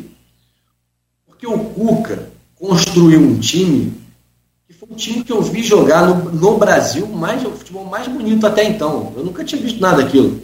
O lateral não era lateral, o lateral era um zagueiro o, o, o, e, o, e o lateral esquerdo, na verdade, era um zagueiro, o lateral direito, na verdade, era um ponta, o ponta, na verdade, era um meia, era uma coisa. Aí tinha o Jorge Henrique, o Zé Roberto, o Dodô, é, o Túlio Guerreiro ali, eram, é, eram jogadores que até então, com exceção do Dodô e tal, jogadores assim, Ninguém conhecia, o Cuca montou um time que jogava bonito e liderou boa parte do primeiro turno. Não assim como esse, mas teve, teve bem. E começou também a desandar no final. Teve uma dor de barriga gigante o time. Um time que começou com 2007 sendo vice-carioca para o Flamengo num jogo extremamente contestável. O Dodô fez um gol legal. É aí que nasceu o chororô, na verdade. O Dodô fez um gol, Dodô fez um gol legal e ele fez após o apito. O juiz expulsou o Dodô e o gol foi anulado, um gol legal. E aí, o, enfim, o Botafogo jogou com a menos até então. Pá, e perdeu. Depois perdeu em 2008, o Flamengo de novo, final do Carioca. E 2009, três vices seguidos para o Flamengo. E aí, aí, aí que tá, vem a idolatria de um cara poxa, eu já vi muito jogador melhor que ele. É muito no Botafogo. E ele não. Mas ele ganhou do Flamengo, como ele falou no aeroporto quando chegou que ia ganhar. Porque uma mulher que trabalha na Infraero chegou para ele e falou: Botafoguense, por favor, louco Abreu, por favor, louco. Não deixa de perder mais pro Flamengo, não, pelo amor de Deus, traumatizada, assim como a, quase a minha geração toda por aquela aquele trivice pro Flamengo. E o Louco Abreu vai com o Joel Santana num time que jogava por uma bola, né? O futebol que não merecia ganhar, em 2007, que foi o melhor para o Flamengo, que jogou e tal, e pai perdeu o jogo. Em 2010, Flamengo com Adriano, com um futebol muito mais bonito do que o do Botafogo, o Botafogo jogando por uma bola. O Botafogo vai na cavadinha de Louco Abreu e, e ganha do Flamengo. Carioca, que não é nada demais, era ganhar do Flamengo finalmente. A gente não conseguia, tinha uma barreira emocional ali. E eu acho que o Botafogo tem muito disso, de barreiras emocionais. E assim, é, o, se a gente pegar e analisar o primeiro turno do Botafogo, sobretudo sob o comando do, do Luiz Castro, que saiu para dirigir o time do Cristiano Ronaldo lá na, na Arábia, que era um cara que frisava muito a questão do, da mentalidade vencedora do espírito, da frieza. Os portugueses têm muito disso, né? Da, da frieza. O Abel fala muito isso, né? Coração quente, mente fria, coração quente, uma coisa assim que ele fala. O Abel Ferreira do Palmeiras. E, e, os europeus se assustam bastante quando chegam aqui, quando vê que o jogo no Brasil é muito emocional. As equipes se desmontam com facilidade no ataque, no contra-ataque, porque é muito emocional. E o Luiz Castro conseguiu botar um bloco junto ali, os jogadores mais frios, tal. O Vanderlei, à época, até brincou, quando ele no Luxemburgo, numa entrevista, falando que o Botafogo parecia a Alemanha jogando. Era muito frio, o meio campo funcionava muito bem. Tal, tal. O Luiz Castro saiu. Aí veio o Caçapa, o Botafogo ganhou três jogos. Mas ganhou assim de uma forma muito sem solução. O Luiz Castro ele é constantemente mudava. Ele trocava, o Botafogo jogava de um jeito a cada jogo. Quando o Luiz Castro saiu, o Botafogo passou a jogar uma só maneira. Houve uma confusão ali, as pessoas começaram a falar que o Botafogo jogava de uma maneira, ah, o Botafogo tem que voltar a jogar da maneira que jogava. O Botafogo não jogava de uma maneira com o Luiz Castro. Ele não repetia escalação nem forma de jogar. O Botafogo jogava de várias maneiras com o Luiz Castro. Contra o Fluminense era um jeito. Era lá em cima, o Fluminense não jogava. Contra o Palmeiras era de outro jeito. Contra o Flamengo era de outro jeito. E assim por diante. Botafogo trouxe o português, e aí vem o maior erro da temporada. Para não me alongar muito nessa questão do Botafogo. O maior erro do Botafogo, do Botafogo não foi contratar o, Bruno Lage, como muita gente acha. Não foi. O maior erro foi ter mandado ele embora. Você tá doido, o cara tá fazendo um monte de besteira e tal. Não, o Bruno Lage fez muita coisa que agora torcedor pede para ele fazer que ele não entendia lá atrás porque o Bruno Lage estava fazendo. O cara, na verdade, foi. Ele viu muito rápido o que o Botafogo precisava. Ele colocou Tietchan na lateral direito, o torcedor ficou maluco. Tietchan está jogando aonde hoje? Na lateral direito. Que é a solução que o Thiago Nunes está encontrando ali. Aí o, o, o, Tiquinho, ele barrou o Tiquinho naquele jogo. Para botar o Diego Costa. Hoje o torcedor pede para quem entrar no jogo. O Diego Costa. Está entrando com vontade, se esforçando tal, porque o Tiquinho desde a questão pessoal dele, do pai, pai acamado e tal, mal demais de saúde já tem tempo. É, o Tiquinho não, não, e voltou da lesão, ele não voltou de fato igual. E o psicológico dele, não, você vê que não está o mesmo. Né? E ele é o farol do time ali. Entendeu? É o cara que no jogo difícil, quando foi contra o Palmeiras, a bola pingou, ele driblou e chutou de canhota lá, cara decidiu o jogo. E aí você tem jogadores que não está gostando da forma que o, o português está montando o time, conversa com o cara, fala, ó, tira ele, com, com o dono do Botafogo, com o texto, tira ele, que senão a gente não vai ser campeão, não. Aí deixa o Flávio, traz o Carne, que era zagueiro, argentino, traz o Carne para ser assistente. Cara, tá tudo errado, mano. Aí o Textor, que sempre foi muito profissional, que bancou o Luiz Castro no momento do Carioca, ninguém queria saber do Luiz Castro. Filho, foi profissional assim, ouviu os jogadores, confiou nos jogadores, uma coisa que para mim é inadmissível, porque o jogador não pode escolher quem vai liderar, não pode, não dá certo, não dá certo. Aí houve um conforto, uma zona de conforto. O Botafogo entrou numa zona de conforto que não havia com o português anterior, nem, nem com o Luiz Castro. Que era o quê? Mudando o treinamento mudando a equipe eles entraram numa zona de conforto. O Botafogo, depois, depois do jogo contra o Flamengo, que era, era o Bruno Lage, é, o Bruno Lage deu um, sabe, deu um piripaque ali, porque ele estava vendo coisas que a gente não estava vendo. Eu tenho que tirar o chapéu para ele. Ele fez coisas ali que na hora eu não entendi. O cara é muito bom. Está tudo acontecendo. Então, assim, ele está sendo salvo pelo, pelo tempo. Quem não percebeu isso ainda, o torcedor que ainda não entendeu, a culpa, eu ouvi comentarista consagrar falar que a culpa de tudo é do Bruno Lage. Desde então, cara, o que ele fez ali, porque assim, o time oscila. Ele pegou o time na fase que estava oscilando. E ele estava tentando encontrar maneira de, de encaixar ali alguma coisa, ter solução. Infelizmente, começou a desengringolar e aí, é, degringolar, e aí você vê o quê? Coisa histórica do Botafogo que é não ter força para sair de uma situação, não ter cabeça, não ter psicológico para poder sair de uma situação difícil. Depois que entra, é muito difícil. O Luiz Castro conseguiu, depois do Carioca, ele reuniu os cargos, foi um Carioca muito ruim, o Botafogo foi campeão da Taça Rica, um prêmio de consolação. Os jogadores tiraram foto com o troféu sem rir.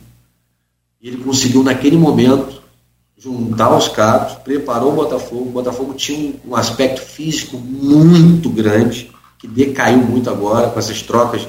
Você, você sabe, Luiz, você vai trocar treinador, vai trocar preparador físico também, troca assistente técnico, analista. Enfim. Complexo. São 8h58. Tá, vou fazer minha última, minha última pergunta. Falou aqui de polícia, falando sobre futebol agora. É, você falou da rivalidade aí, ali em 2007, 2010, é, entre o, eu lembro bem entre o Botafogo e o, e o, e o Flamengo. Eu estava em alguns desses jogos, né, fui em alguns desses jogos, nós somos Flamengo, por óbvio. É, de coisa que eu não gostei, um desses títulos, me lembro agora se foi de 2009 ou 2008. Estava descendo o Flamengo tinha estátua de Garrincha, um busto ali na, na descida. E aí, na raiz dando risada e tal, pô, o Flamengo passou. Desmancha o sorriso da cara, né? é, aleijado, filho da puta, aí batia a de Garrincha. Lembra desgraçado, não sei o quê. Eu, eu não gosto, eu acho Garrincha ídolo, não gostei. Fosse feito isso com o Zico, não, acho que Garrincha está acima dessa coisa de clube. Mas o próprio Zico fala, essa coisa do Flamengo Botafogo, o próprio Zico fala, o Zico estava presente no campeonato de estadual de, de 62, que Garrincha vai arrebentar na Copa do Mundo do Chile, pegar aquela Copa é, praticamente sozinho, tanto que a, a, a França dar uma bola de ouro a ele, retroativa, né? Porque ele, ele só considerava jogadores europeus até, até os anos 2000, é, por aquele ano, e Zico, criança, estava com o pai pensando do Flamengo, vendo o Botafogo passar por cima do, do Flamengo. E Zico prometeu ali, falou, um dia, eu, quando o Zico começou a jogar futebol, o objetivo dele não era ser campeão do mundo, né? era inverter escrito com o Botafogo. Tinha um goleiro do Botafogo chamado Manga que falava que, que final o Flamengo, então um bicho está garantido no bolso. O bicho é certo. É, o Flamengo era freguês do Botafogo. Com o Zico se inverteu. Inclusive 6 a 0 foi devolvido, né? A coisa só corre com o Botafogo. O sexto gol foi de quem? Andrade, que quando criança era Botafogo. Andrade, era, era o prato que fala isso, que o herói do jogo é Andrade, né? Foi entrevistar Andrade na piscina, Andrade meio, meio sorumbástico. Foi, Andrade? Tá feliz não? Rapaz, eu era Botafogo. Mas é, é, é, esse jogo com o Flamengo, é, é no brasileiro, muita gente, há quem acha que não, mas muita gente na própria crônica, crônica esportiva brasileira aponta que foi ali que o turning point do Botafogo começou. Né? É... Para você ser campeão, você tem que pensar grande. É, é você mesmo falou, ah, minha filha pode ser Fluminense, pode ser Vasco, você não pode ser Flamengo. É, é, deixar essa rivalidade é, provinciana de, de lado é, não seria um passo para o Botafogo reconquistar a grandeza que já, que, que já teve no, no passado, está escrita na história do futebol brasileiro, dizer, deu a base do tri com o Santos, de 58, 62 70. Você não acha que é, é, essa, essa prisão à rivalidade é, é regional impede, às vezes, o time de ter um, uma. reconquistar uma maior relevância nacional? Não é preciso superar isso? É, não. Eu não tenho dúvida de que, falando exclusivamente desse jogo, atrapalhou. Por quê? Porque o torcedor no jogo anterior, Botafogo jogando um, um belo jogo e tal, o torcedor começou a comemorar e cantando: é, é guerra, é guerra, quarta-feira é guerra, que era o jogo contra o Flamengo. Aí, isso, isso tudo cria um ambiente que para um time que está liderando, como o Botafogo está liderando, tipo assim, é obrigação, é guerra e não sei o quê. É nada, gente, era mais um jogo. Eram três pontos. Não era final, não era nada. Agora, os jogadores, ainda mais, o que me surpreendeu nisso tudo que a gente está falando, foi que o Botafogo não é um time de garoto. Não é um time de garoto. Eu acho que o problema ali é porque tem muitos jogadores que é, é, jogaram muito, assim, tiveram sucesso na Europa, na, no Japão, na Arábia, e não, onde, obviamente, culturalmente falando, não há pressão da forma que há aqui. E isso pode, né, o Vitor Sá, pô, sucesso, jogou no, no Wolfsburg, jogou no Al Riyad. Pô, não, não, não tem pressão, sou sincero. Aí você pega o Tiquinho, tem pressão Portugal? Tem, no Porto tem. Mas o próprio português, técnico português, quando vem para cá, se assusta, porque aqui é diferente. Aqui a cobrança é diferente. Então, é, eu acho que isso atrapalhou um pouco. Mas a questão da rivalidade, fica difícil o Botafoguense largar a rivalidade do Flamengo de lado. Quando o Botafogo não ganha, o Flamengo ganha. Botafoguense fica difícil. Mas, falando pelo ponto de vista profissional, e o Textor tem feito isso. O Destro, inclusive, tem boa relação pra caramba com o Mandini e fala: fora do campo, é, como é que é? Rivais no campo, fora do campo, parceiros. A gente tem que correr atrás das coisas junto tal. Pá. Ele tem essa postura e ele tá, o discurso dele agora é pô, tá uma tragédia. A gente tem que juntar os cargos e tal, mas a gente não pode esquecer que é, quando eu cheguei, a gente estava na série, saindo da série B, Ano passado ficamos em 11 disputamos a Sul-Americana e esse ano nós vamos disputar, e ano que vem nós vamos disputar a Libertadores. Então o nome disso é progresso, ele falou. Friamente, frio. Se analisar friamente, sem saber o contexto, ele está certo. Né? Então, assim, eu espero que essa visão dele, é, é, assim como era com o Luiz Castro, tome conta do ambiente botafoguense, não só dos jogadores, dos funcionários, também, mas da torcida um pouco, para poder entender que Campeonato Brasileiro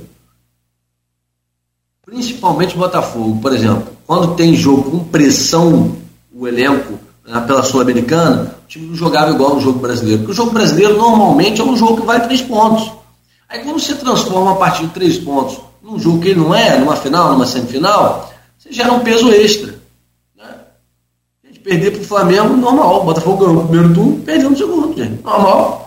Tá um a um, não precisava. Entendeu? Não tomou uma goleada no primeiro turno, não teve questão de honra para nada ali. Entendeu? Ano passado foi a mesma coisa, um, um a um. Ganhou uma em Brasília, depois perdeu um de 1 a 0.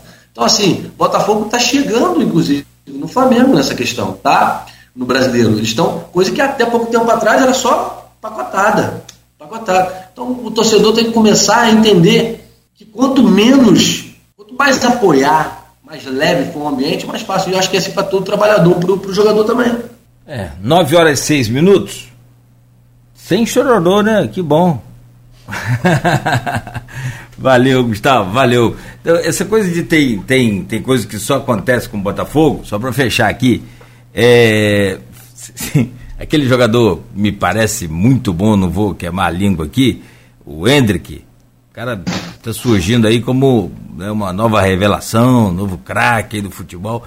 Ele, num, num desses cortes aí de podcast, ele falou, cara, a gente tava fazendo aquecimento, meia, 20 minutos, 15 minutos antes do jogo, e a torcida do Botafogo gritando, é campeão, é campeão, é campeão. Aquilo é, a gente. Você viu? A gente foi pro vestiário, cara, e aí de São de lá, bicho, hoje não vai. Vamos ganhar porque vamos, esses caras estão com muita soberba e babá. Final da história foi descobrir que era campeão, acho que era foi. o Lucas Verten. Lucas Verten, medalhista olímpico pelo Remo. Provocou os. os... É, ele ganhou um torneio ele ganhou um torneio, eu não lembro, uma regata aí agora, recente. Tinha nada a ver. comemorando. Vamos lá, Gustavão. Obrigado por hoje, valeu. Boa sorte para você aí na, na comunicação e comunique-se. Né? Isso vai ser bom. Grande abraço. Obrigado, obrigado a Luiz, obrigado Cláudio, obrigado a toda a equipe aí da Folha aí, um forte abraço para vocês aí, o que precisar, contem comigo aqui, tá? Valeu. Luiz, obrigado por hoje também e de volta amanhã às hoje, hoje é terça-feira, né? Então, amanhã, quarta-feira, tem Jornal Folha da Manhã nas bancas também, não é, Luiz? Tem, tem. Tem o Jornal Amanhã, bem cedo nas bancas na casa, na casa dos assinantes. Acho que a gente conversou aqui vai estar no, no, no edição impressa de amanhã. É, só lembrar, eu tava, é, essa frase eu sempre ouvi também desde criança tem umas frases assim, né? Flamengo não pode deixar chegar. É, a típica, típica arrogância rubro-negra, né? a qual sou bastante refratário. Sempre fui crítico dela. Mas reconheço que é característica do torcedor rubro-negro. O Flamengo tem um jogador, é o novo Zico. é, é seleção, né? É megalômano. O Flamengo é megalômano. Mas é. E, e vem as respostas, né? Ah, pode deixar chegar e ver o cheirinho. Como resposta. É, e mais uma vez ficou no cheirinho. É, mas em relação ao Botafogo, essa frase, é, muito famosa, que eu sempre vi desde pequeno também, que a coisa que só acontece com o Botafogo, só para registrar, isso é uma, frase, uma crônica, eu, Botafogo, dos maiores cronistas brasileiros, Paulo Mendes, Paulo, Paulo Mendes Campos, que foi escrito em 50, 57 que é aquele time de, gar, de Garrincha, é, Newton Santos e Didi, que vai se consagrar mundialmente no ano seguinte, 58, está começando, e um título que eles ganham em cima do Fluminense. Então, essa frase foi feita inicialmente para falar de glória do, do, do, clube. Do nascimento da, da era de ouro, do, não só do Botafogo, como do futebol brasileiro. Rimos, os dois são. são é, Botafogo e Santos. É, não, não tem como falar outro clube que se comparar com Botafogo e Santos em termos de, em termos de, em termos de título mundial para o país, entendeu? E o Botafogo está à frente do Santos ainda. O clube que mais cedeu jogadores à seleção são 47 jogadores, desde 1930, quando cedeu 4. Então, é, é, eu desejo sinceramente, a gente falou sobre política aqui, mas é porque eu fiquei realmente assim, eu torci pelo Botafogo, torci, de fato, não torci pelo Fluminense, é, acho que o Botafogo merecia. É, mas acho que há muitos aspectos, assim, da, da, maneira como foi, que revelam que realmente é, é o, o, trabalho do Botafogo, aliado ao trabalho um, de um técnico está fazendo, que ninguém questiona a competência dele, é um trabalho psicológico que passa na, no próprio ethos de ser botafoguense. Né? É, é, é, eu acho que é um, um, é um, trabalho talvez mais difícil do, do, do, do campo. E o Flamengo, antes de Zico, era um clube popular e perdedor. O Flamengo tinha dois tri estaduais. Nos anos 40 com o Zizinho, nos anos 50 com o Dr. Rubens. Só. Nunca teve um título é, regional, nunca teve um título nacional, é, sul-americano, mundial. O Zico isso veio. Mas é, é, eu acho que mais do que o que Zico fez no campo, essa mentalidade que ele trouxe, e ele tinha como objetivo ganhar no Botafogo como é que isso muda na história, né? Então a gente tem que ficar atento a isso, né? Porque é preciso conhecer a história para até para não repeti-la, né? Eu acho, eu lamento, lamento, espero que o Botafogo ainda conquiste a vaga sem eliminatórias para Libertadores. É, e, e, vou dizer a você, o que eu vi no, no Botafogo e Botafogo Palmeiras, Botafogo e Grêmio, Botafogo e, e, e Santos, Botafogo e Bragantino, Botafogo e, e, e último agora, empate no. E Cruzeiro? Não. O último empate foi com o Cruzeiro. O anterior, o anterior, foi no desconto. Foi com Curitiba. Curitiba, Curitiba. Curitiba. Eu nunca vi na minha vida.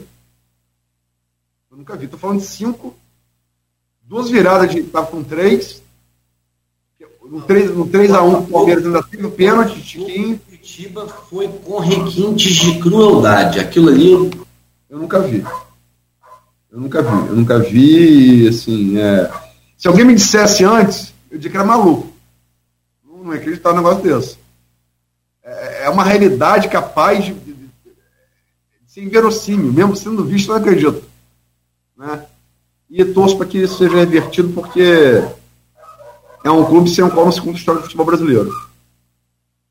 E de nada, nada nessa rivalidade com o São Paulo, no futebol, claro, o Palmeiras vai ganhar o 12 título, 12 título brasileiro, cara. Olha a superioridade dos caras. Merecido. Não, ju, ju, ju, é. Merecido. Botafogo jogou pra cima, Flamengo não quis, Atlético Mineiro não quis, Grêmio não quis, Bragantino não quis, Botafogo é, é meu. Pronto. Ah. Tá certo então, gente. 9 horas e 13 minutos. Mas depois dá a cabeça do Fluminense, sua filha lá, o. Gustavo. Ela, eu, eu, já dei a carta branca, ela pode fazer o que quiser, eu não quero que ela tenha. Eu achei que eu tivesse sofrido tudo, eu, meu pai, Quem... é. Achei que sofremos tudo por você, minha filha. Agora é SAF, vai curtir, vai ser botafoguense. Mas não, não tem jeito. A SAF não, não, não eliminou esse, esse trauma calma ainda. Não. Saf, safadinha. É, quem falou isso aqui foi o Gervazinho, Gervásio Neto. Falou pra você dar a camisa do Fluminense, sua filha. E ele é botafoguense também, tá? Grande amigo, grande amigo, grande amigo, é botafoguense, gente fina. Tá legal. Gente, ó, muito obrigado. 9 e 14, senão o outro tricolor já vem aqui daqui a pouco falar comigo e com o Luiz, que é o Cristiano. Obrigado aí, valeu, secretário, mais uma vez. É você que também nos acompanhou, o pessoal que postou aqui com a gente, deixou aqui o seu recado. Depois, secretário, pode passar lá, dar um alô lá no Face. Esse link vai estar tá, é, fixado lá em nosso feed. Pode responder o pessoal lá, enfim. E também a você, Luiz, até amanhã com o jornal bem cedo e, claro, aqui sete da manhã com mais um, um Folha no Ar. 9 horas e 14 minutos. Estaremos de volta amanhã às 7 no oferecimento de Coagro, Proteus Unimed Campos, Laboratório Plínio Bacelar e Vacina Plínio Bacelar.